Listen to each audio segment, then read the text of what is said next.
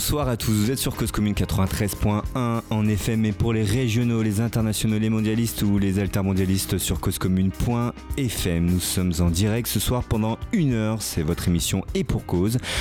Le lendemain des élections présidentielles et la veille de la Saint-Alida, quitte Alida, vous pouvez me le dire sur le chat au 09 51 72 51 55 46 si vous souhaitez intervenir à l'antenne, pas forcément pour Alida, mais pour participer à l'émission, n'hésitez pas. Ce n'est pas le sujet de ce soir. Dans une poignée de secondes, nous allons retrouver Clara Stern qui est chargée de mission au sein de la Fédération des centres sociaux et socioculturels du 92.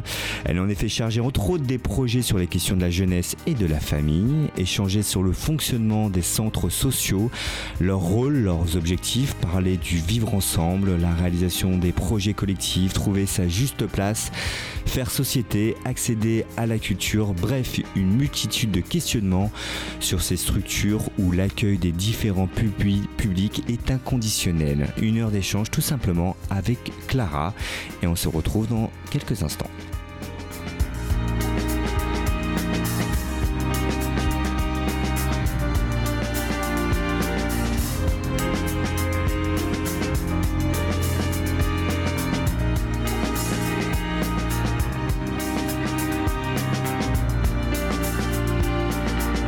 Sommes bien en direct. Bonsoir à tous. J'espère que vous allez bien. Je suis avec Clara. Bonsoir, Clara Stern. Bonsoir, Karim. Ça va? Super. Bon, vous, tu on va dire tu. Oui, ça te dérange pas, on se tu à l'antenne, tout va bien. Donc, euh, je le disais en introduction, tu travailles à la Fédération des centres socioculturels, centres sociaux et centres socioculturels. Tout simplement, première question, c'est quoi un centre social? Alors, un centre social, c'est, euh, nous on appelle ça une grande maison avec euh, trois portes. Donc il y a la porte euh, des services individuels où les gens euh, vont venir euh, pour des services individuels. Ça peut être des permanences d'accès au droit, des cours de guitare, amener son enfant à l'accompagnement à la scolarité. Ça, c'est la première porte. Et c'est en général par là que les gens arrivent. Ensuite, il y a la deuxième porte qu'on peut pousser pour entrer dans un centre social et socioculturel. C'est la porte qu'on appelle la porte des projets collectifs. Donc, des projets euh, pour euh, partir en vacances avec d'autres familles, euh, des projets collectifs dans lesquels l'habitant va prendre part pour son propre besoin ou plaisir, mais avec d'autres gens. Et ensuite, il y a la troisième porte qui est la porte de la citoyenneté, de l'intérêt général, où on arrive sur le bénévolat, les collectifs, par exemple, de parents d'élèves, etc. Et le centre social, c'est une structure de proximité qu'on trouve soit dans une ville ou dans ou plusieurs dans une même ville sur plusieurs quartiers. Et surtout, c'est ouvert à tous et toutes. Je disais en introduction, euh, accueil inconditionnel. On accueille tout le monde. Accueil. Peu importe son origine, sa situation, euh, son âge, son, sexe, son sexe etc. Ce soit un clandestin ou pas, on Exactement. C'est pas le lieu euh, pour ça. Exactement. Est-ce que c'est forcément dans un quartier populaire un centre social? Alors normalement, ça ne devrait pas, mais on va pas se cacher que oui, euh, on le voit dans le 92, euh, on en a du nord au sud, euh, du coup de Villeneuve à Gennevilliers à Antony. Alors c'est vrai que pour nous, le 92, on pense que c'est un département très riche, tout ça, mais pas forcément. Il y a le 92 nord qui, voilà, il y a des quartiers populaires. Exactement, et même des grosses villes dans le sud, hein, je pense à Bagneux, qui n'est pas du tout une ville euh, euh, riche. Par contre, le 92, c'est quand même le département le plus riche de France. Mais par contre, il y a des villes où il y a des populations vraiment très précaires. Mais on ne va pas se cacher qu'on n'a pas de centres sociaux euh, dans le centre du 92. Par exemple, je, ne vais pas travailler ni à Neuilly, ni à Puteaux. Il n'y a pas de centres sociaux dans le, à Neuilly? Ça n'existe pas? Non. D'accord. Non, non. Bon, très bien. Ni à Garches, ni, à Garches. Voilà. alors, l'histoire des centres sociaux, c'est quoi? Qui a inventé ça? Du, du, coup, en tout cas, ça, ça vient d'où? Enfin, c'est. Est-ce que tu connais un petit peu l'histoire ou pas du tout? Comment c'est né? Est-ce que c'est lié à l'éducation populaire? Je pense qu'il y a un petit lien par rapport à ça. Est-ce que tu Donc, peux nous effectivement, c'est des structures d'éducation populaire qui sont au départ créées. c'est chrétien au départ. Ça n'est plus du tout. Ça l'est plus du tout. Euh, mais du coup, au départ, euh, on était plus autour de euh, ce qu'on appelle vulgairement la, charité chrétienne. Et ça n'est plus du tout ça maintenant. C'est vraiment un mouvement d'éducation populaire, de participation des habitants, de pouvoir d'agir. On parle beaucoup de ce terme-là dans les centres sociaux.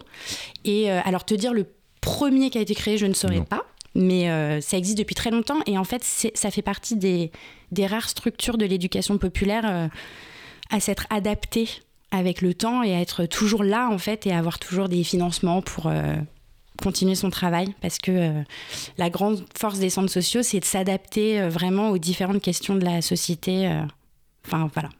Est-ce que ça pallie un petit peu le manque de, nos politiques, euh, ce qui est fait euh, sur le territoire avec ces centres sociaux? Est-ce que c'est pas forcément, ce, n'est pas le rôle normalement des politiques de, de mettre des choses en place en termes d'éducation, d'accompagnement à, la famille, à la parentalité? Et euh, est-ce qu'on pallie pas justement l'absence de tout ça? Si complètement, mais je pense que là même en dehors des centres sociaux, de toute façon, les associations, même si je répète qu'il existe des centres sociaux municipaux, euh, mmh. de toute façon, euh, les associations sont là pour combler le manque de l'État. Et, Il y a un manque de l'État, du coup Bien sûr. Mmh.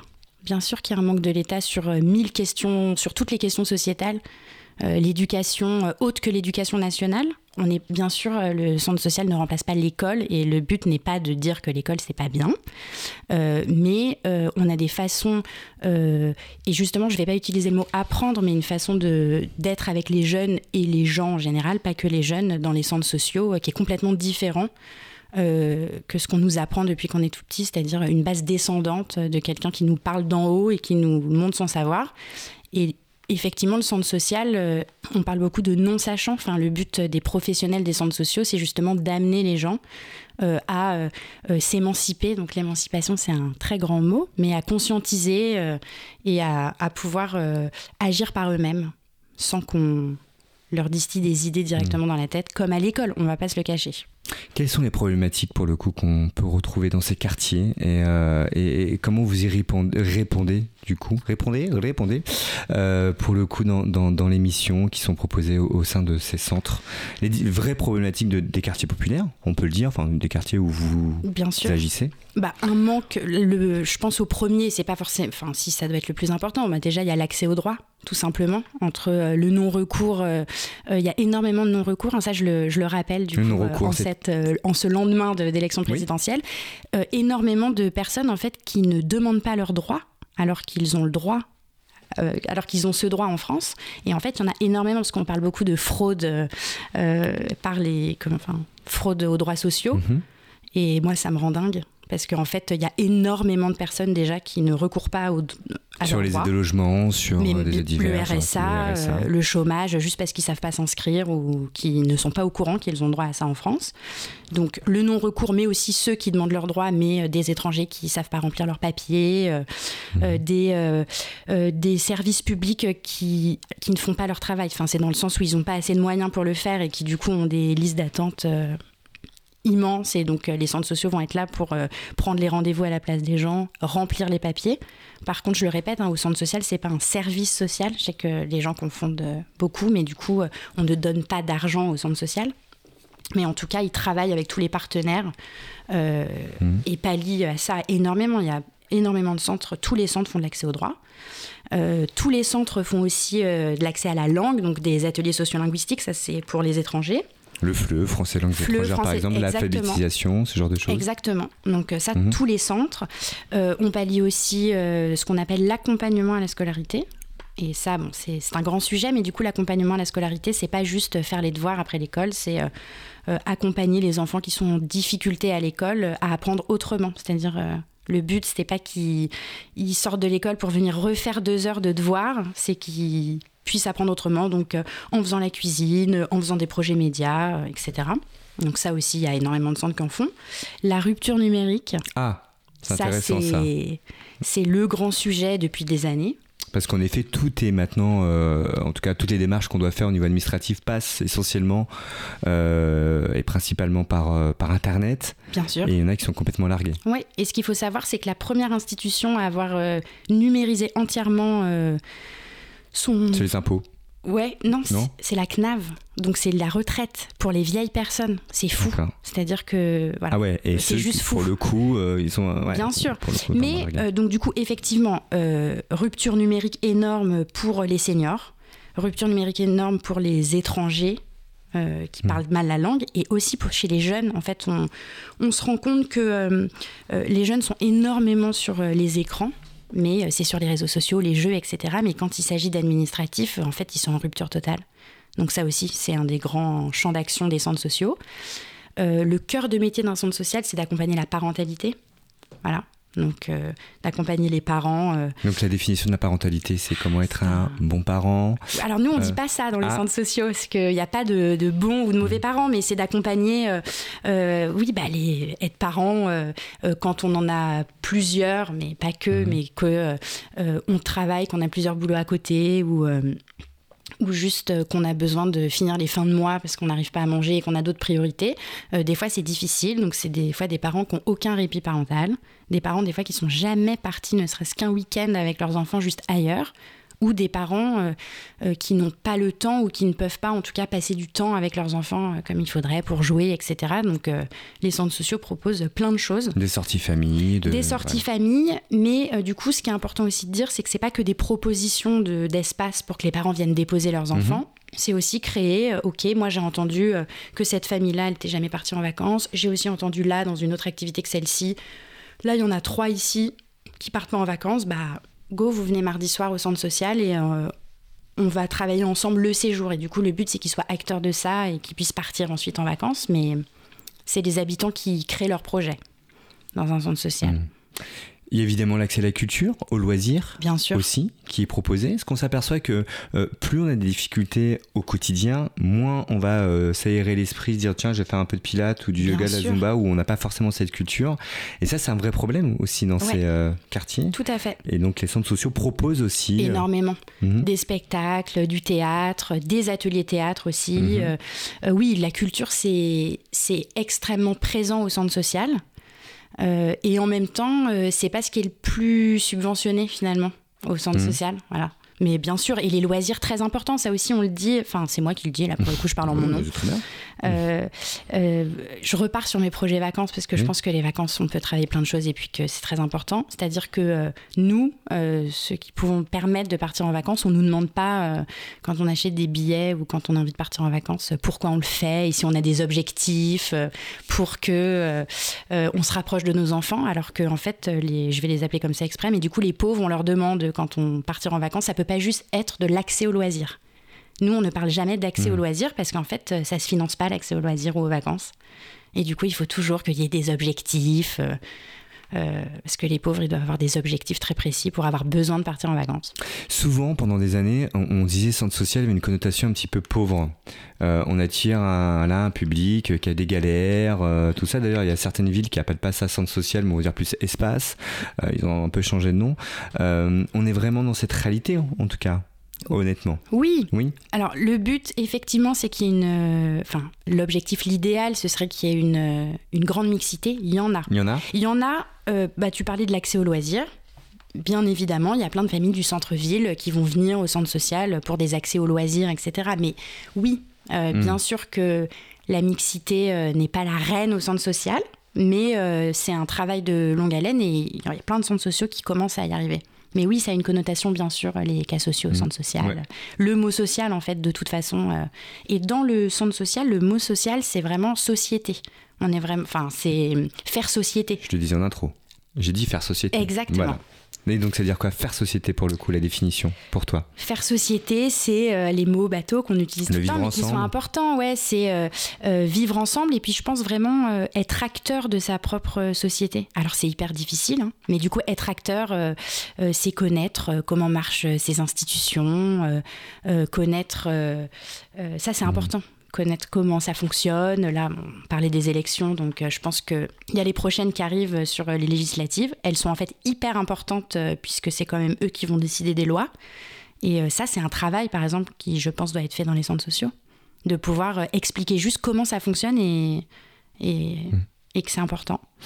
Justement, on va parler un petit peu. Qu'est-ce que tu penses, toi? Tu as un regard euh, au plus proche de ces quartiers.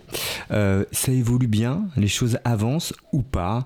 Euh, Parce que je sais que tu te déplaces régulièrement en tant que membre de cette fédération des centres sociaux. Vous regroupez d'ailleurs combien de centres sociaux sur le 92 33 maintenant. 33 adhérents Adhérents. C'est ça. Et il y en a 3 qui ne sont pas adhérents, mais du coup, il y a 35 centres sociaux sur les 36. C'est quoi l'avantage d'être adhérent pour le coup au sein il y a quoi? Il y a un accompagnement au quotidien des formations qui sont proposées aux équipes? euh, de la veille sur tout ce qui se passe euh, de et puis de on va chercher de l'argent aussi hmm. pour les centres sociaux donc euh, bien sûr. Et on le rappelle il y a un financement par la CAF qui est un important pour les centres sociaux. Et Il faut sûr. prendre un projet social Ouais. régulièrement tous les cinq ans.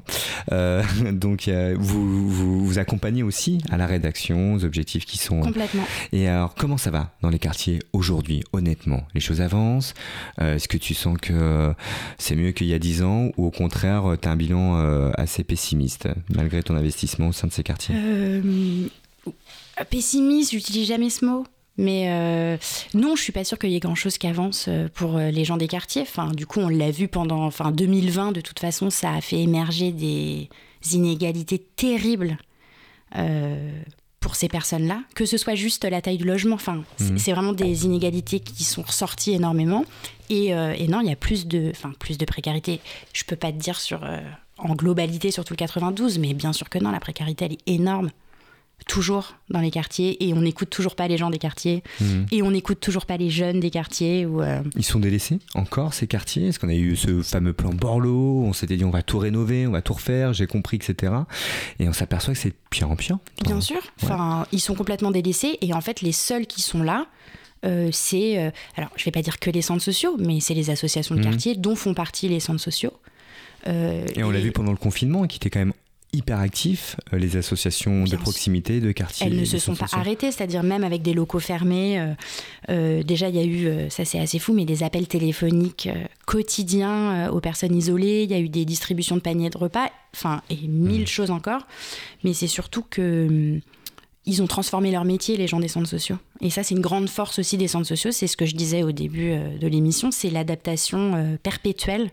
On s'est retrouvé avec euh, des animateurs qui ont distribué des paniers repas. Il y a eu des cours de langue en visio. Et ça a marché. De l'accompagnement à la scolarité. Enfin, tout a fonctionné à distance. Des cours de langue en visio, pas évident pour ceux qui comprennent pas bien le français, Ouais. de se connecter, qui n'ont pas forcément aussi un, un attrait avec le numérique euh, Ouais. et tout ça. Et il y a eu une continuité mal- pendant cette période. en tout Énorme. cas. Énorme. Tous les centres sociaux, euh, pratiquement, sont restés ouverts. Ah oui? Ah ouais, à 92. pratiquement 100%. Et ceux qui ont été vraiment fermés, c'est parce que les équipes ont été envoyées sur d'autres choses dans les villes. Mais sinon, euh, dans le 92, ils sont tous restés ouverts, ouais. C'est quoi ton parcours, Clara? Comment t'es arrivée à, à ça, à travailler euh, justement dans, à la fédération, pour le coup du 92 Tu viens de l'animation, tu, euh, ah, on va parler un peu de toi, Ouais. tes études, ton parcours. Mhm. Pourquoi? Pourquoi cet Euh, engagement en tout cas? bon. Tu vas nous le dire après. Déjà, ton parcours. Mon parcours, euh, du coup, euh, après le bac, euh, j'ai décidé de faire une, une licence d'histoire et une licence d'allemand. Oui, oui, j'ai fait De euh, l'histoire allemande, donc non. elle est pas très belle l'histoire allemande. double Ah, bon, licence. Donc j'ai vraiment fait deux licences euh, est pas mal.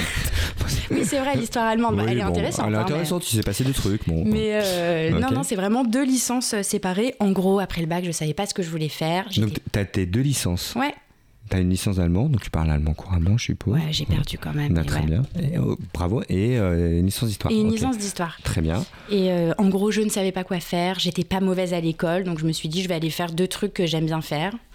Et arrivé en- à la fin de cette licence, euh, bah, soit tu continues et tu deviens prof d'histoire allemand, et ce n'était pas mon objectif de vie. Hmm. Et donc, euh, j'ai fait un master de communication politique. Et là, ça a été. De euh, communication politique. et ouais. D'accord. Et là, ça a été assez terrible, c'est-à-dire que je pense que c'est une des formations les plus intéressantes que j'ai faites. Mais c'était pas mon monde, quoi. C'était. euh. On apprend. Enfin, la- euh, tu peux nous préciser ce que la- parce qu'on on est en plein dedans, hein, enfin on en sort là, puis on être encore dedans. Alors c'est euh, La communication politique et publique, c'est pour aller être euh, responsable ou euh, chargé de communication. euh, Enfin, ça peut être dans un parti, dans un ministère, euh, dans une collectivité euh, locale, euh, voire publique dans des grandes associations. c'est Sarah Knafo quoi. Ouais, exactement, Hmm. exactement. Et du coup, donc, Pardon pour l'exemple. non, non, mais c'est exactement ça. D'accord. Et euh, c'est assez passionnant parce que en fait, euh, c'est, enfin, fascinant. C'est-à-dire euh, la, ma- la manipulation, tout ce qui est fait, c'est très intéressant. Donc on avait des professeurs qui étaient eux-mêmes euh, chargés de com, etc. Et on nous a dit des trucs, euh, enfin moi qui m'ont choqué. Et donc j'ai fini, enfin j'ai fait ce master 1 et puis euh, je l'ai validé et j'ai dit euh, je ne ferai jamais ce boulot. En fait, tu apprends les techniques de manipulation euh, au grand public, quoi. Bien sûr. D'accord. Tu apprends les techniques. euh, Et qu'en fait, ce que les gens te disent en vrai, euh, même des gens qui sont dans des situations terribles, ben, en fait, on s'en fout parce que ce qui est intéressant, euh, c'est comment après tu vas pouvoir en parler. Enfin, c'est assez terrible. D'accord. Voilà. Euh, mais j'ai gardé euh, des amis euh, qui sont maintenant euh, chargés de com dans des ministères et qui sont super Mhm. et qui gagnent bien mieux leur vie que moi. Bon. Mais c'est ok. Enfin, Ouais, j'ai ouais. aucun regret. Et ensuite, du coup, là, je me suis dit bon, je vais aller faire un master de politique sociale. Et donc là, j'ai fait deux ans de politique sociale.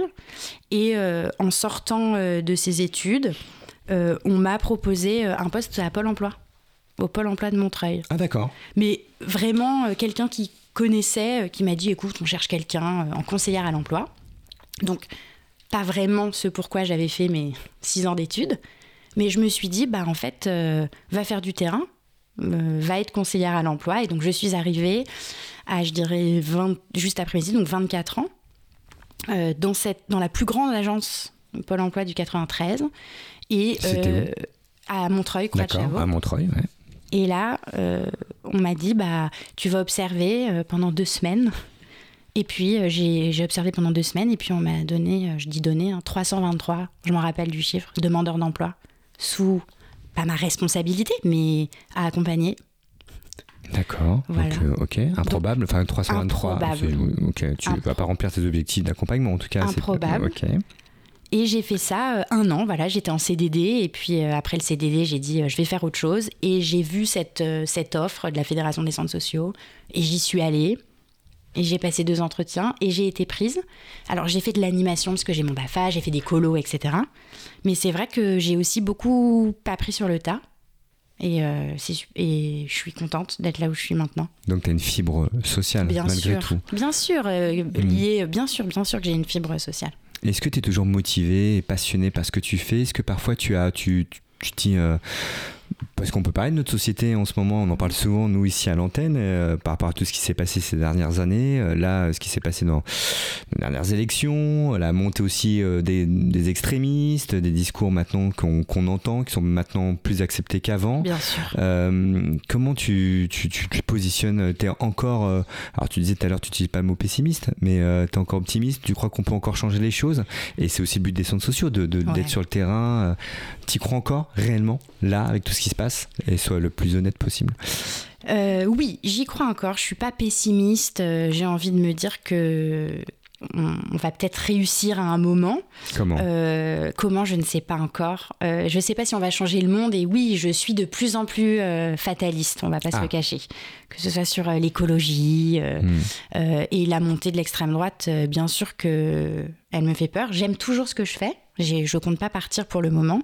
Mais pour revenir juste du coup sur, sur, euh, la Fédération des centres Oui. sociaux et les centres sociaux, euh, se fatalise dans le sens où, euh, en fait, on est, enfin, comment dire, euh, c'est très dur de dire vraiment ses idées quand on est en fait associatif. Enfin, faut pas oublier qu'on est financé, euh, même si on n'a pas qu'un seul financement d'une seule structure, euh, on est financé par des institutions de l'État. Et donc, on rentre dans les clous d'appel à projet. Euh, on rentre dans les clous d'orientation qui nous sont donnés d'en haut, quand même, les centres sociaux et les fédérations de centres sociaux.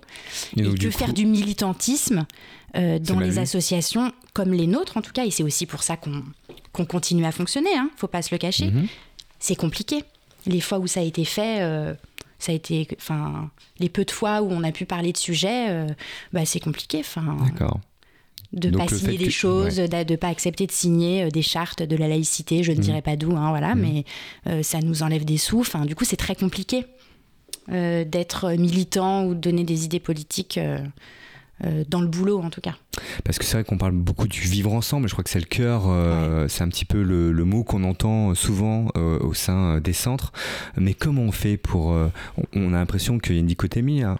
J'ai j'ai sorti ce mot-là, je suis très fort ce soir, Euh, euh, mais que, que ouais, ce, ce fameux vivre ensemble, on n'y arrive pas. On a l'impression qu'il y a un côté plus euh, séparatiste des choses, que chacun est de son côté, chacun regarde son nombril et qu'on a du mal Ouais. à, à- à- à faire société euh, et, et comment on peut faire du coup est-ce qu'on a la clé vous euh, alors c'est le travail au quotidien c'est ce qu'on essaye de vous essayez de transmettre auprès des équipes qui sont sur le terrain euh, mais est-ce qu'on va y arriver réellement?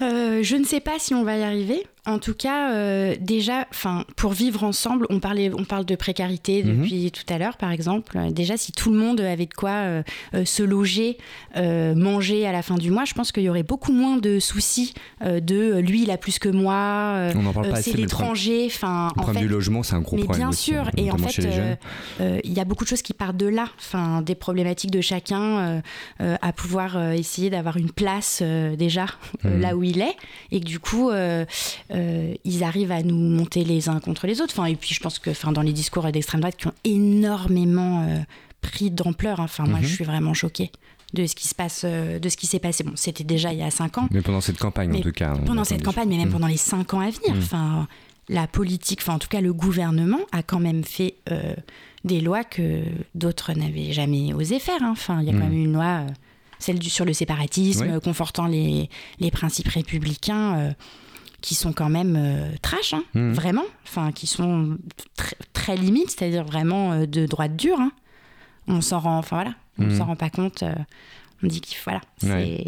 Et il y a eu tout ce mouvement des Gilets jaunes avec euh, des vraies problématiques. Et d'ailleurs, il y a des centres sociaux dans le milieu rural aussi. ça Bien existe. sûr. Parce qu'on parle souvent des banlieues, mais on, on- on- dans les campagnes, dans, dans des villages, il y a aussi des vraies problématiques. Aussi. exactement. Et il y en a, ça existe. Il y a des centres sociaux dans toute la France et il y a énormément de centres sociaux euh, dans les zones rurales où moi là du coup je suis beaucoup moins spécialiste euh, parce Évidemment. que je travaille en zone urbaine, mais euh, bien sûr et qui ont euh, C'est les mêmes problématiques pour le coup. alors on retrouve toujours les problématiques d'accès au droit, d'accès au numérique. Eux ils vont avoir des gros soucis de mobilité et donc c'est enfin c'est-à-dire euh, comment là je parle encore des jeunes mais comment on se déplace. Mhm. Quand on a euh, euh, 16-17 ans euh, pour aller trouver du boulot, euh, qu'on n'a pas le permis, euh, euh, et puis des problématiques euh, d'isolement avec euh, euh, un problème de lien social Mhm. d'accès à la culture parce que tout est loin c'est pas du tout les, mêmes problématiques que chez nous pour le coup nous Mhm. on a un réseau de transport hyper développé. Quand et euh, c'est pas du non c'est pas les mêmes problématiques donc Mhm. effectivement c'est autre chose euh, en bien. ruralité Tu vois, on a fait une demi-heure d'émission, ça passe vite. ouais c'est vrai tu me l'avais dit Bah oui, et on va marquer une petite pause musicale. Clara, qui travaille donc au sein des, euh, à la Fédération des centres sociaux et socioculturels. Il y a une petite différence entre socioculturel et social ou pas du coup? On dit centre social, il y a le centre social et le centre Il y socioculturel. en a qui sont euh, qui s'appellent centre social, d'autres social et culturel, d'autres Il y a socioculturels. une vraie différence? Non, entre- Non. D'accord. non, non, il n'y a pas de différence. Ok. Euh, et puis on va se retrouver dans quelques secondes. Tu as choisi un titre hein, qu'on va assumer complètement ce qu'on aime bien ici. C'est Aurel San. Et on se retrouve dans une poignée de secondes. Ok. J'ai demandé à Scred de faire une instru simple. Parce que je vais dire des trucs simples. Parce que vous êtes trop cons. Ok. Simple. Basique. Basique. Ok. Les gens les plus intelligents sont pas toujours ceux qui parlent le mieux. Simple. Les hommes politiques doivent mentir, sinon tu voterais pas pour eux. Basique. Si tu dis souvent que t'as pas de problème avec l'alcool, c'est que t'en as un. Simple. Faut pas faire un enfant avec les personnes que tu connais pas bien.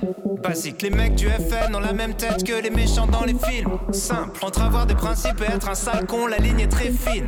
Basique. Hugo Boss habillé des nazis, le style a son importance. Simple. Les dauphins sont des violeurs. Ouais, méfie-toi des apparences. Basique. Basique. Simple. Simple. Basique. Basique. Simple. Simple. Basique. Vous n'avez pas les bases. Vous n'avez pas les bases. Vous n'avez pas les bases. Vous n'avez pas les bases. Si c'est marqué sur internet, c'est peut-être faux, mais c'est peut-être vrai. Simple. Illuminati ou pas, qu'est-ce que ça change? Tu te fais baiser. Basique. À l'étranger, t'es un étranger, ça sert à rien d'être raciste. Simple. Les mecs les plus fous sont souvent les mecs les plus tristes. Basique.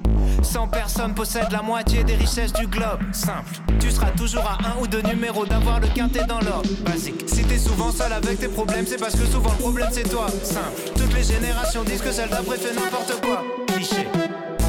Basique, simple, simple, basique, basique, simple, simple, basique, basique, simple, simple, basique, basique, simple, simple, basique.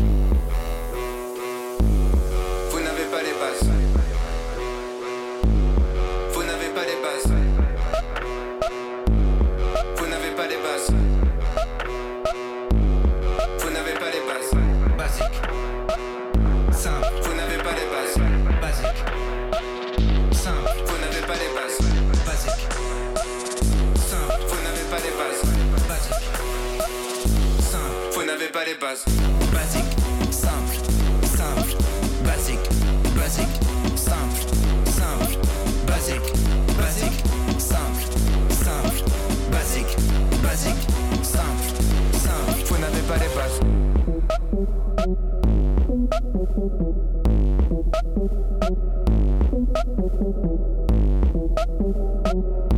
Thank you. De retour sur Cause Commune 93.1, vous êtes en direct, tout va bien, c'est le lendemain des élections présidentielles. Alors voilà, hein, on est reparti pour 5 ans. Euh, bon, c'est pas le sujet de l'émission, on va bien voir comment ça va se passer, enfin sans doute.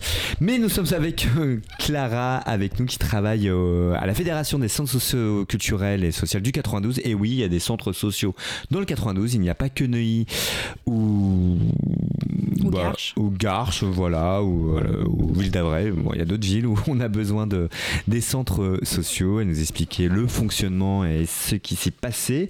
Euh, ça fait combien de temps que tu travailles euh, au- dans- à cette fédération, dans cette fédération? Ça fait six ans. Six ans. Je suis arrivée euh, le 8 mars 2016. Et La ouais. journée de la femme, Journée de lutte pour les droits des Il y a femmes. un petit côté féministe chez toi, forcément? Oui, Ouais. et euh, c'est hyper important D'accord. parce que euh, c'est pas la journée de la femme. Et d'ailleurs, euh, dans les centres sociaux, euh, je milite pour qu'on arrête les vide dressing et les ateliers cosmétiques le jour de la journée de la femme. Ah, Voilà. c'est vrai qu'on fait des ateliers avec. Ah euh, oui c'est- ou c'est de la cuisine. Bah oui. Ouais. Mais c'est pas grave, c'est Mm. super de faire des ateliers de cosmétiques et de cuisine si c'est ce que les gens veulent. Moi, j'ai aucun souci avec ça. Mais pour le 8 mars, si on pouvait faire pardon, quelque Mm. chose euh, aussi autre, euh, ce serait bien. Il y a un petit côté féministe chez toi Oui, aussi que tu revendiques. euh, Oui. D'accord. C'est important. Oui, c'est important. Très. Oui, non, mais c'est vrai. On en parle assez aujourd'hui du féminisme. Je trouve qu'on en parle plutôt pas mal depuis quelques années. Alors, on n'en parle jamais assez, mais en tout cas, oui, il y a eu du Il y a progrès. des avancées là-dessus. Exactement, il y a eu plein de choses qui se sont passées euh, depuis euh, quelques années euh, que je trouve euh, plutôt très intéressant. Je pense, en reparlant des jeunes, parce que c'est un sujet Mhm. important, euh, qu'il y a énormément euh, d'avancées chez eux et que la nouvelle génération qui arrive, contrairement à ce qu'on peut entendre, Ah bah tu vois. est très au courant et, euh, et je pense que c'est super. Mais ça marche sur le féminisme, mais ça marche aussi sur l'écologie. Enfin, les manifs euh, euh, sur, enfin les manifs sur ce sujet dans la rue, c'est les jeunes. Et ouais, ouais, je pense qu'ils Mhm. sont vachement plus avancés, donc c'est super.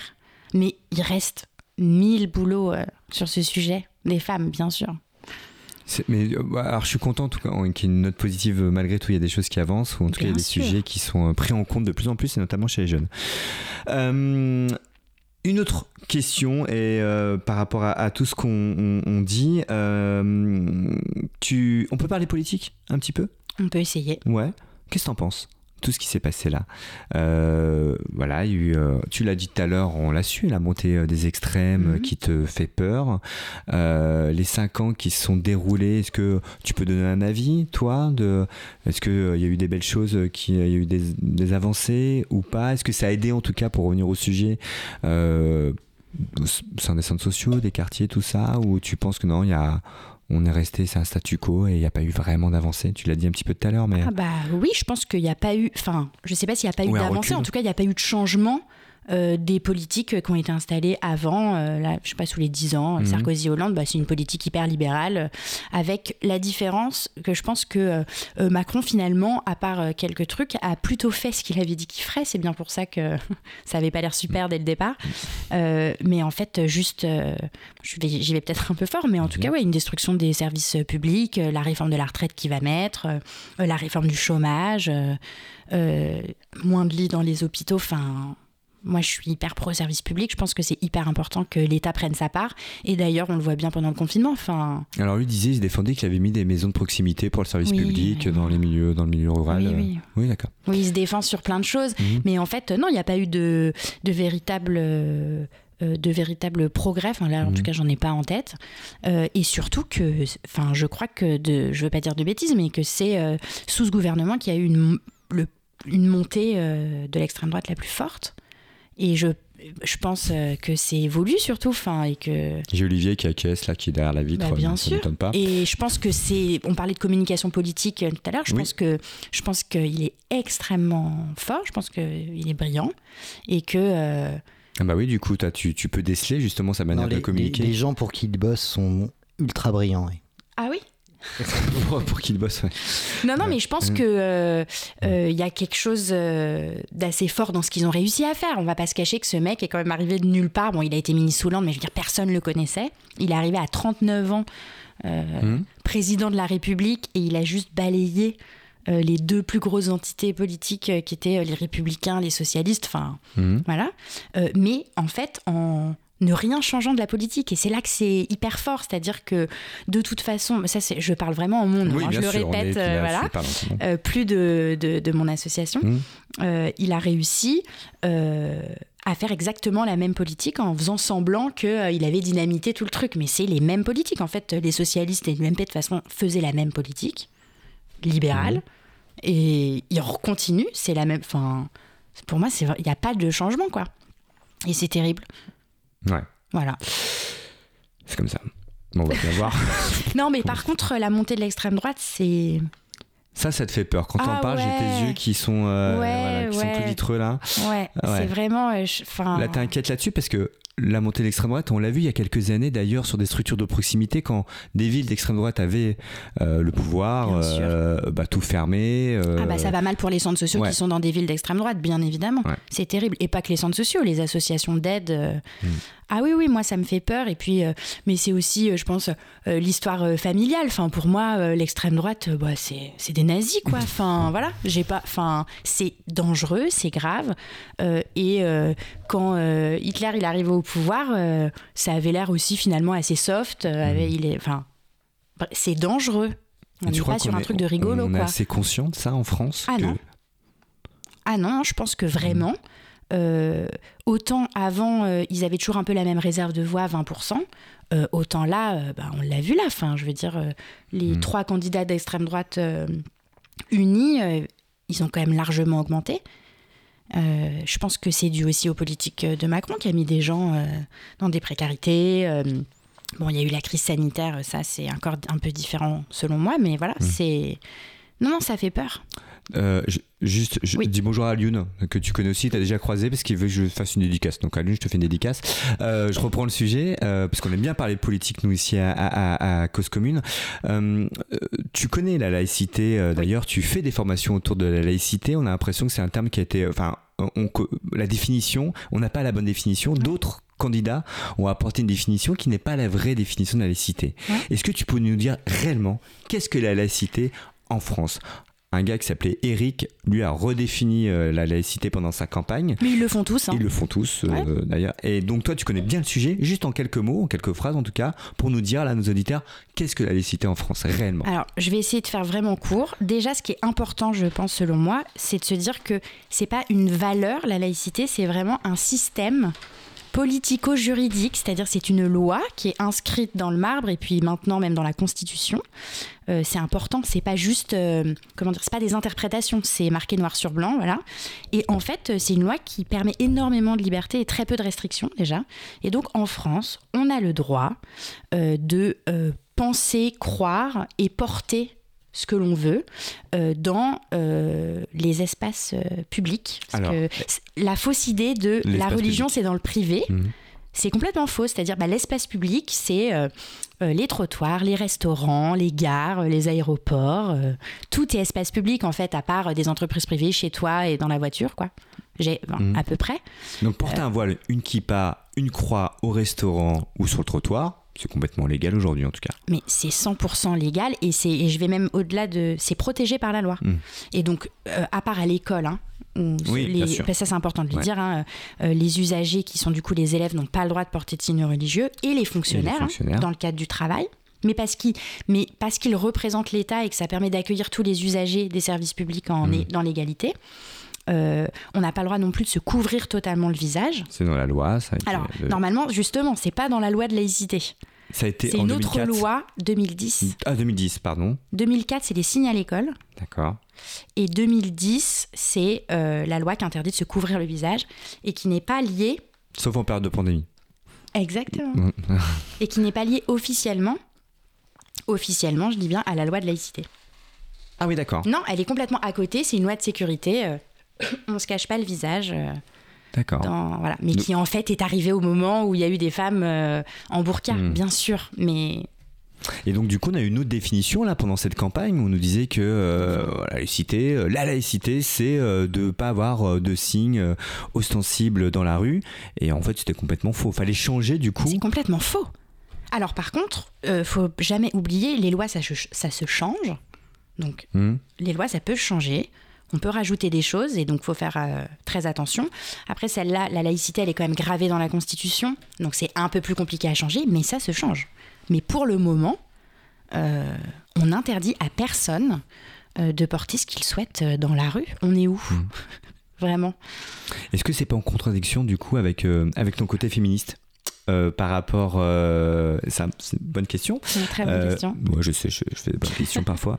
Euh, sur voilà, de dire, euh, moi, je suis féministe, euh, le- les droits des femmes sont hyper importantes, mais de dire euh, euh, de porter le voile, c'est, euh, euh, bah, il n'y a pas de souci, etc. Au contraire, elles font ce qu'elles veulent, etc. Est-ce que du coup, il n'y a pas une contradiction euh, dans le côté euh, et Macron a joué d'ailleurs il n'y a pas très longtemps avec.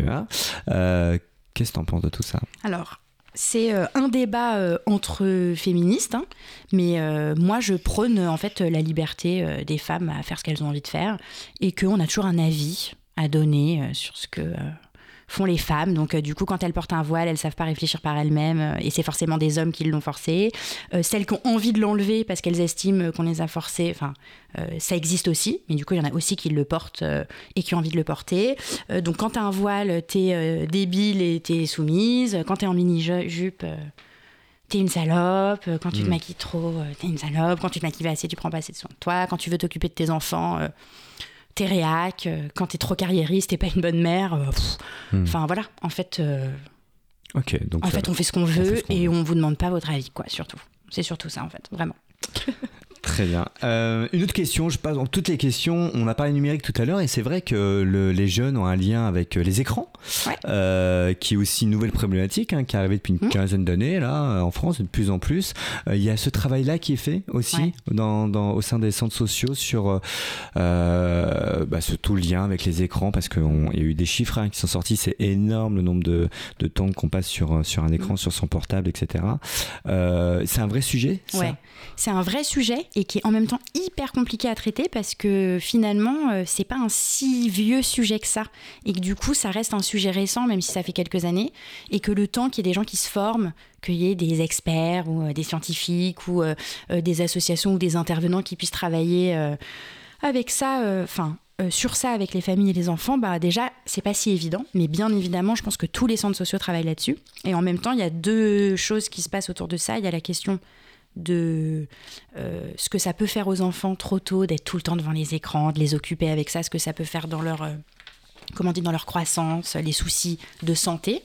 Et puis il y a la grosse question des usages des écrans, de qu'est-ce qu'ils regardent euh, dessus et euh, comment on Et fait. qu'est-ce qu'on y met nous dessus aussi Et sur, y met sur les réseaux sociaux notamment? Exactement. Euh, et en même temps, euh, moi, j'y vois pas du tout que du négatif. Enfin, moi, je suis pas du tout anti-écran. Enfin, je le dis, voilà. C'est vraiment. euh, euh, je pense qu'il y a aussi plein de choses sur les réseaux qui ont pu ouvrir de la, culture, en tout cas de l'info, à des gens qui n'avaient pas ces infos-là. et qui est aussi très important. Enfin, il faut pas. Enfin, je suis vraiment. Il faut surtout pas diaboliser tout ce qu'il y a sur les écrans. C'est important. On est d'accord, on en parle souvent nous aussi, hein, de- belles choses sur Internet. Et puis euh, d'ailleurs, tu le disais tout à l'heure, on doit s'en servir Ouais. euh, pour les démarches euh, et de plus en plus. Je pense qu'on n'aura plus de papier, hein, de toute façon, donc on Ah passera. voilà. bah oui, je sais Voilà. pas ce qui, je suis pas sûre qu'il y ait encore une institution qui passe vraiment par du papier écrit, je crois pas. Enfin, il faut réfléchir. Ah, on peut encore faire sa déclaration sur un bout de papier quand même, non? D'impôt D'impôt Ouais, Bah, écoute, je crois je que ça existe encore. Après, moi, je suis de la fini? Génération. C'est vraiment que numérisé? Enfin, c'est que. Bah, ah, euh, bah, je pense que oui. hein. J'aime bien quand Olivier me regarde comme ça. Je crois que tu peux prendre encore un formulaire au trésor public quand même. Non, mais évidemment, tu peux Ah, le faire. bah voilà. Mais, euh, Ouais. mais Oui. c'est compliqué, là. C'est compliqué. Et moi, pour le sûr. coup, tu vois, ça, moi, je suis vraiment de la génération. euh, je suis, j'ai grandi avec Internet. euh, du coup, euh, Mhm. moi, je trouve ça super que ce soit en ligne. Mais euh, voilà, il faut. euh, Je vais confier un secret aux auditeurs. Tu, on a encore quelques minutes. Tu, tu, as- t'es- tu es finaliste de questions pour un champion. Bravo. Merci. Non, mais c'est Euh, important une de mes dire. plus grandes fiertés. Mais alors, tu vas nous raconter. Donc, on a parlé hein, de centres sociaux, de la politique, bon, tout- toutes les galères. Euh, pas que. Et voilà, on va y revenir un petit peu sur la fin, évidemment. Qu'est-ce qui t'a, qu'est-ce qui t'a pris? C'était à l'époque de Julien Lepers Pas ou- du tout. D'accord. C'était il y a pas si longtemps que ça. Ah bon? Et On peut euh, retrouver les images. Euh, non, il n'y a plus le replay, mais je les ai bien évidemment. Mon frère m'a enregistré. hein, J'étais vraiment, j'avais Je l'impression de faire The Voice. hein, Si je vais enfin. sur YouTube, je vais retrouver de toute façon, je pense. Je suis pas sûre.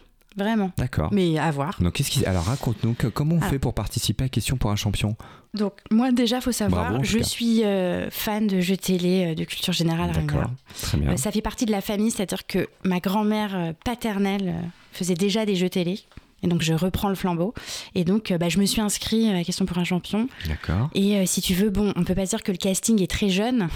Donc, quand ils ont Ah bah, tu euh, une jeune femme euh, de 30 ans qui veut bien jouer, ils m'ont appelé. J'ai dû répondre à 40 questions. Je devais avoir la moyenne. J'ai eu plus de la moyenne. Et ils m'ont prise direct. C'était d'une facilité. Ah, ça se passe au téléphone. Il Euh, t'appelle C'était parce que pendant la pandémie, c'était Ah, au d'accord. téléphone. Ok. Et ensuite, euh, euh, tu fais une petite vidéo et puis t'es prise et puis tu vas sur le plateau et, et tu vas en finale de Question pour un champion. J'avais aucune ambition. J'avais l'ambition de faire pas zéro à la première manche et je suis arrivée en finale. J'étais hyper fière de moi.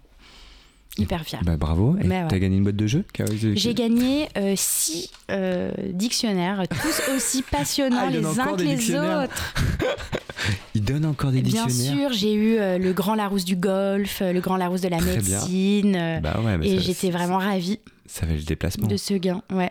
Et t'es parti, tu l'as reçu après? Non, je l'ai reçu sur place. D'accord. Et euh, j'étais en, en transport en commun, donc c'était extrêmement lourd. Mais heureusement, le mec qui venait gagner cinq émissions de suite Ah. m'a attendu Ah, très sympa. et m'a dit euh, J'ai vu qu'il lorgnait sur mes livres.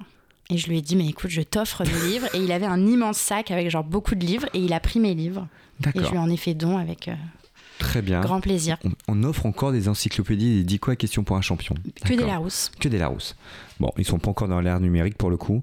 Non. Mais. On voit que tu dis ça avec. euh, c'était un bonheur en tout cas. Ah, de- mais c'était trop bien. Ouais, bah je suis hyper contente d'avoir fait ça. donc Très bien. super. Ok. Bravo. Mais quelle expérience. Mais euh, je veux, tu- je veux voir les images. Je t'enverrai le WeTransfer S'il carrément. te plaît. Je veux voir ça quand même. plaisir. Euh, quels sont donc du coup là, ton futur? Rester à la Fédé, euh, tu t'y sens bien, tu sens que tu as un vrai rôle pour le coup euh, d'accompagnement, parce qu'on le rappelle, tu vas sur le terrain toi régulièrement, Oui. même si ta Fédé se base à Nanterre, Ouais. euh, dans une, un bastion communiste encore en Nanterre, non? Oui, il y en a beaucoup dans le 92. Gennevilliers, Bagneux. Bah, alors, Pas beaucoup, il y en a Oui, cinq. mais- Ouais, mais quand même. On va les dire. Gennevilliers, Gennevilliers, Bagneux, Bagneux. Malakoff, Nanterre, 4. 4. Et Villeneuve peut-être, la Garenne, on n'est pas sûr. je crois pas du ça a un tout peu même. basculé. Je vais te retrouver ça, mais D'accord, je suis donc- sûre qu'on peut en trouver un autre. 4, c'est pas énorme Oui, non mais plus. en, en 2022, euh, on parle de Parti communiste français, euh, C'est vrai. s'il vous plaît. Enfin, Qui aurait pu d'ailleurs euh, faire un truc avec Mélenchon, mais ils n'ont pas voulu. ouais. Ça aurait changé Ah, des petites choses. ouais. Mais en même temps, à chaque fois qu'ils s'allient à des gens, ils se font. J'ai le droit d'être vulgaire. Oui Ils se font niquer. Bon, d'accord. Non, non, non, mais, non, mais je, je- je peux entendre ce côté-là aussi. Je, voilà, j'aurais Bah, si aimé aussi Leur qu'ils y aillent. 6% aurait aidé quand même Mélenchon sur euh, le premier tour. Ils ont même pas fait 6%, ils ont Bah, dû ils- faire 1,9%. Non, ils ont fait 4. PCF, Fabien Roussel Non, non, il a fait, euh, il a fait 3, Trois. et quelques. Autant pour moi, excuse, excuse-moi, Fabien Roussel. autant que la salle. Non, mais bien sûr qu'ils auraient dû s'allier, je suis d'accord. Bon, en tout cas, tu es à Nanterre, tu vas toi euh, Ouais. sur, sur le terrain régulièrement. C'est encore quelque chose qui te plaît de, de- Alors, tu vas au contact des équipes de terrain, donc Oui. tu vas autant bosser avec une animatrice qui va s'occuper Ouais. de la famille ou un animateur euh, socioculturel euh, qui va avoir d'autres missions. Euh, tu fais encore des formations, Ouais. c'est quelque chose qui te plaît encore? C'est Oui. Tu te sens utile? Alors, je me sens utile, euh, c'est très varié. euh, ça, c'est super. Et donc, du coup, moi, je travaille avec les professionnels, un peu beaucoup moins avec les habitants, mais ça peut m'arriver aussi, surtout les jeunes. Et donc, oui, j'aime beaucoup mon travail pour le moment. Surtout si ma chef m'écoute, euh, j'ai pas prévu de partir. Eh bien, écoutez, tu vas envoyer le podcast. J'ai pas prévu de partir pour le moment euh, parce que oui, je pense qu'on a quand même un peu l'impression de servir à quelque chose, même si on sait qu'on change pas le monde non plus, mais, euh, mais c'est important, ouais. Pour les gens en tout cas qui sont sur, euh, euh, il y en a vraiment euh, ces structures de proximité, euh, elles sont importantes. Il y en a, enfin les personnes isolées, je pense euh, beaucoup aux seniors aussi. euh, elles ont besoin de ces structures-là pour continuer à avoir juste une vie sociale. 2,28 le PCF. Ah, merci. De voilà, 28. tu vois, c'était moins que ah toi, ouais, c'est vrai, moins que 3. c'est ouais, c'est pas énorme. Bon, ça aurait aidé Mélenchon quand même. Moins que la salle du coup. Moins, moins que la salle Bien pour le sûr, coup. la salle, il a, Il a eu la cartonné il a cartonné et il a donné. 3,13. 3-13.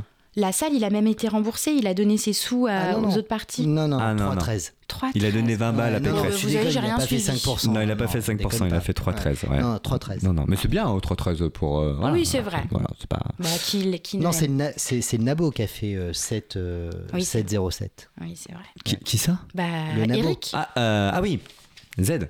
Oui. Z. Z, Z. Ouais. On le voit plus trop. Il a laissé pousser sa barbe là. C'est- Il a, il a, Oui, il c'est a vrai changé qu'on le voit plus trop. Putain, ils nous ont fait chier avec lui pendant. Ouais. Oh là il là. s'est mis un peu en retrait. tannée. Si sa conférence de presse hier, euh, Ah, il a fait une conf hier ouais, sur Ah. CNews, D'accord. Ah, sur CNews. bah, on sait pas pourquoi. Ah, c'est comme ça. Ouais, ouais. Bon, très bien. Euh, juste, euh, Clara, est-ce que pour travailler dans le milieu socioculturel, il faut soi-même venir d'un quartier populaire ou pas D'ailleurs, pour être animateur, souvent on a cette image-là. Est-ce qu'il faut avoir grand- grandi dans, dans ces quartiers pour connaître les quartiers? Elle est bien cette question Elle aussi. Je est suis bien, très cette fier question. euh, de cette Eh question. ben, alors, euh, grandir euh, dans un quartier pour connaître le quartier, en tout cas la vie qui s'y passe, oui, enfin, pour connaître les réalités et savoir ce que les gens pensent. Après, là, on parle de professionnels qui accompagnent des gens et on non, peut je venir pense- de la bourgeoisie ou, Bien ou- sûr. ou grandir euh, dans le milieu aisé et, faire du social. Bien sûr, Ouais, j'en suis persuadée. Ouais. Si tu te formes bien et que, bien sûr, je pense que tu peux accompagner les gens. euh, Ouais, mais c'est du patronage là, non? Ah. Enfin, la bourgeoisie a toujours adoré donner aux pauvres. euh, Oui, bah, ça dépend ce que tu appelles bourgeois, Ouais. mais euh, je veux dire, t'es pas obligé en tout cas de venir d'une hein, cité. ça, il est euh, comme ça, c'est un provocateur. Il, de il fait d'une sa grosse voix, mais il est gentil. Ouais, mais il me fait peur. Non, non, mais ne t'inquiète pas. De, de venir d'une cité euh, pour avoir envie euh, d'accompagner. euh, C'est vrai qu'il y a un côté, les- tu vois, les bénévoles de Resto du Cœur, quand tu vois le profil des bénévoles de Resto du Cœur, c'est souvent le côté un petit peu charité, un petit peu. bien sûr. euh, tu vois, un peu. Il a dû bien évoluer depuis euh, le- la naissance des, euh, Des des restos d'ailleurs. Tiens, d'ailleurs, je ne sais pas s'il existe des études sur le sujet. mais Sur les bénévoles des. Restos Oui, du Cœur Oui. Ah, que moi, je me souviens, euh, quand j'étais gamin, euh, ado, euh, et que je venais euh, voir euh, ma grande sœur à Paris, on distribuait des, des, des repas au Resto du Cœur. Ouais. Et euh, du coup, ouais, je serais intéressé de savoir a le des profil. études sur euh, ouais, Il a changé, l'évolution je des profils. ouais. C'est possible, mais Mm. bon, on pourrait en parler longtemps des bénévoles et je vais pas le faire parce que. Bon, on a encore 5 minutes, tu peux en parler euh, euh, oui, de toute façon, euh, le statut de bénévole, déjà, c'est souvent des retraités. Et dans les centres sociaux, on les voit. Il y Ceux a qui des... votent Macron, donc. Dans les quartiers pauvres. Oh, pardon, je me tais. Désolé. À Nanterre, c'est- ah non, en fait, c'est j'ai pas pas, sûr. j'ai pas écouté l'émission Si, si. pendant, pendant 51 minutes. Ah, bah bravo, là- d'accord, t'es en train de faire un truc. Mais oui, sûrement un peu. Oui. Euh, Non, mais c'est vrai, des retraités, bah, c'est ceux qui ont le temps. pour le coup. Exactement. Et, euh, et les centres sociaux qui fonctionnent avec beaucoup de bénévoles, c'est souvent, les, enfin, c'est souvent des, plus des gens, effectivement, des centres-villes euh, qui viennent bah, parce qu'ils ont plus de temps à accorder à ça, euh, euh, moins ce de serait intéressant d'avoir les chiffres et d'avoir euh, bah, voilà, leur catégorie. Ouais, c'est vrai. On pourrait faire ça. professionnel, social. Ouais. Bon. Et Donc, bon, et c'est pas toujours euh, cool, hein. Bah, ça, on va pas en parler ce soir. Bah si, on peut en parler, on a encore 5 minutes. Le alors, je parle pas des bénévoles des centres sociaux forcément, mais de toute façon, euh, le statut de bénévole, euh, euh, ça dépend pourquoi tu viens aider. C'est-à-dire que quand tu aides des gens qui sont dans l'urgence, bah moi j'estime qu'il faut se former. Par exemple, euh, voilà, quand tu viens faire des cours de français, bah, n'importe qui peut pas donner des cours de français. Et du coup, le bénévolat, selon les associations, euh, euh, il y a ce truc-là de dire bah, ils sont bénévoles, ils donnent de leur temps, donc c'est ok. Enfin, on accepte qu'ils fassent. Bah, moi, je suis pas sûre. Je pense que c'est vraiment un chantier à travailler de fond en comble. Je pense que. Mais ça serait un vrai sujet, ça, le bénévolat. Pourquoi on fait du bénévolat? Est-ce que c'est Bah. pour soi-même ou pour les autres Bah, finalement? bien sûr, mais et même si c'est pour, enfin moi je pense que c'est surtout pour soi-même et c'est pas grave parce que euh, du coup euh, c'est euh, du lien social, c'est avoir envie d'aider différemment et enfin parce qu'on a du temps etc et c'est super, mais ça, mais enfin ça ne permet pas tout de le faire gratuitement. Les- oui, c'est vrai. Les, les- Ouais. les centres sociaux fonctionnent avec beaucoup de bénévoles, hein, d'ailleurs, sur l'accompagnement Ouais, scolaire, sur, fait. sur les événements, sur les Sur manifestations. euh, l'écrivain public, euh, les ateliers sociolinguistiques, Mhm. ouais, ouais, il y a beaucoup de bénévoles et c'est super. Enfin, et ce qui est super, c'est quand c'est des gens qui sont pas du tout bénévoles à la base, qui viennent euh, justement euh, pour un service, etc. Et le parcours qu'ils font dans le centre social pour ensuite arriver bénévole, euh, etc. euh, Ça, c'est un des buts aussi des centres sociaux, c'est euh, d'accompagner le parcours des habitants. Et on voit la différence sur des bénévoles euh, qui étaient, Mhm. qui sont arrivés pas du tout dans ce cadre-là. Euh, L'aisance dans la prise de parole, la confiance en soi que ça leur a apporté, et ça, c'est super. Et là, tu les formes aussi, vous les formez les bénévoles, Ouais. vous faites des réunions Alors, avec on, eux, il y a une on a des propositions de formation euh, bénévole, ouais, tout à fait. Très bien. Eh ben, on arrive à la fin de cette émission dans quelques minutes. Euh, tu vas partir en voyage. Oui. Tu vas faire un petit tour. Ouais. Tu vas aller où? On peut le dire Parce que tu m'as fait rêver tout à l'heure. Ouais, donc je pars samedi en Guyane, là dans le cadre du Professionnel. travail. hein. donc Exactement, merci la Fédé euh, du des- 92. Non, merci la Fédé nationale. Ah bah d'accord. Ouais. Ah oui, on, l'a- Je- on le je- rappelle, il y a une fédé nationale au-dessus euh, de, des différentes fédés. euh, Et, et je le rappelle, euh, voilà, qu'ils sont tous indépendants des uns des autres, mais du coup là, je, je suis vraiment mise à disposition du national. Qu'est-ce que tu vas faire en Je ne travaille pas pour le 92, je vais former des professionnels jeunesse, puisque euh, il y a des centres sociaux qui émergent en Guyane. Euh, comme dans les DOM où ça a pris un peu. bah, c'est beaucoup moins vieux que. On en rappelle le vote de la Guyane, donc euh, le Front National est passé devant. Ouais. Voilà. Bon, il y a plein de choses qui peuvent. euh, bref, la poli- enfin, les, poli- les dernières politiques dans les DOM, ça a été vraiment hardcore. Pour le coup, c'est. Alors là, il y a le côté anti-Macron, c'est ça que tu veux dire la bah, ju- enfin, juste, il a envoyé l'armée. Enfin, ils ont eu l'armée hein, dans les DOM tom 1. Enfin, aux Antilles. Hmm. Je dis pas, je n'excuserai jamais le vote d'extrême droite. Je dis juste Oui, qu'il y a des de votes qui se comprennent plus que d'autres. Avant, avant de l'eau potable, Ouais. on envoyait le GIGN. Voilà. Ouais, ouais. Donc, il y a, voilà, je n'excuserai jamais le vote d'extrême Mhm. droite, mais il y a des endroits où ça s'explique vraiment plus que d'autres. Et sachant C'est pour que. ça que ouais, ça a été aussi haut en Guadeloupe, aux, en Martinique. mais sachant qu'il y a des endroits euh, aux Antilles où ça a voté Mélenchon à fond au premier tour. hein. Là, on est vraiment sur un vote anti-Macron euh, hard. Bon, voilà, c'était juste. Très bien, cette petite parenthèse. Donc Voilà. en Guyane, tu vas passer quelques jours pour Oui, euh, pour, bosser, euh, pour bosser. former. Et ensuite, euh, et donc je fais du coup quelque chose de pas du tout écolo, c'est-à-dire que je vais prendre quatre avions en l'espace de deux semaines. C'est honteux. Donc C'est on, on honteux. J'ai eu un peu honte, mais Ton du coup je impact le carbone dis. va Oui, c'est alors oui, j'ai un peu honte. Mais je suis pas, j'ai pas pris l'avion depuis deux ans et demi, mais j'ai un peu honte. Ouais. Et je vais en Israël et en Jordanie, enfin visiter Petra du coup. On peut encore aller en Jordanie, c'est safe la Jordanie là? Oh, Euh, je sais pas, l'Israël aussi, apparemment c'est pas safe. Ah bah là, il y a eu un petit truc il y a pas très Mais moi je suis longtemps à Tel Aviv. spécialiste euh, des endroits endroits pas safe. Ouais, qu'on le rappelle, allé à New York exprès. euh, en 2001. Euh, non, je plaisante. Euh, bah ouais, mais c'est comme ça, mais c'est bien de Bah voyager. ouais, tu vas prendre l'avion, ça fait bien. deux ans avec le confinement, c'était pas Voilà, évident. Merci beaucoup, Clara, d'avoir accepté notre Eh ben, invitation. Vous pouvez retrouver toutes les informations des centres sociaux qui existent dans le 92 ou ailleurs, dans le 93, dans le 94, etc. sur Internet. Il y a plein de sites qui sont bien faits. Le générique démarre et on te souhaite une belle continuation. Merci beaucoup. À très bientôt. À bientôt. Merci à vous. Moi, je, ah oui, je vais prendre l'antenne d'ici 10 minutes. On va mettre un peu de musique et je vais faire un petit live euh, jusqu'à minuit. Je vais passer de la musique et je vais parler aux auditeurs. Ouais, je suis comme ça. Dans un quart d'heure, tant que je fasse une petite pause. euh, Bah, tu veux quoi comme musique du coup? Parce que. Ouais, faut mettre un son qui dure longtemps. Bon, on va mettre Hotel California, ça dure 7 minutes. Non, c'est tu bien. déconnes. Non, je déconne. je déconne. Bah, vas-y. euh, choisis un petit son, quoi Clara. Allez, ose. Euh, un long? Bon, Ouais, non, ouais, non, un non, truc, non, mais je vais- je vais on mettre mettra, t'inquiète. Mais Ouais. un petit son pour toi là.